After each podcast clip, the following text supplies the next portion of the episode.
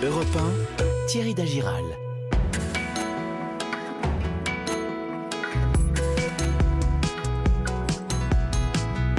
Dans un instant, le patrimoine avec Laure d'Autriche, mais d'abord l'environnement avec vous, Anne Le Gall. Bonjour Thierry. Bonjour Anne. On parle ce matin des dauphins qui s'échouent sur nos côtes. Oui, depuis le mois de décembre, plus de 500 dauphins se sont échoués sur les côtes atlantiques. Alors, ce n'est pas un problème de météo, de maladie, d'orientation, non. Ouais. Ces dauphins portent presque tous des traces indiquant une capture par des engins de pêche. En fait, explique Hélène Pelletier, biologiste à l'Observatoire Pélagis à La Rochelle, qui dépend du CNRS, c'est ce que ces dauphins sont attirés par les poissons capturés dans les filets des pêcheurs et ils se retrouvent eux-mêmes prisonniers. Les dauphins sont privés de la remontée à la surface, ils paniquent, donc ils s'asphyxient. Ils sont remontés morts à bord des bateaux. Euh, là, les pêcheurs souvent les remettent par-dessus bord et avec les conditions météo, euh, les carcasses dérivent et viennent s'échouer sur les côtes. En tout cas, ce qui est certain, c'est que la, la part des animaux qui s'échouent est finalement une faible proportion par rapport aux animaux qui meurent en mer.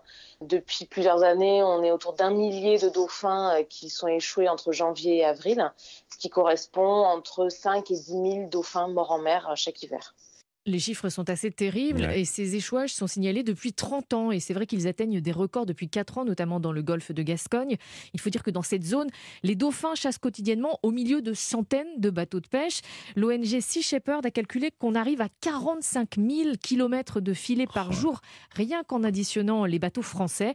En juillet dernier, la Commission européenne a d'ailleurs sommé la France de trouver des solutions. Anne, concrètement, qu'est-ce qu'il est possible de faire contre ces captures euh, accidentelles de dauphins? Alors la ministre de la Mer, Annick Girardin, a annoncé des mesures techniques concernant les chalutiers de pêche. Ils doivent désormais être équipés d'alarmes acoustiques, euh, des sortes de répulsifs sonores pour éloigner les cétacés. Mhm.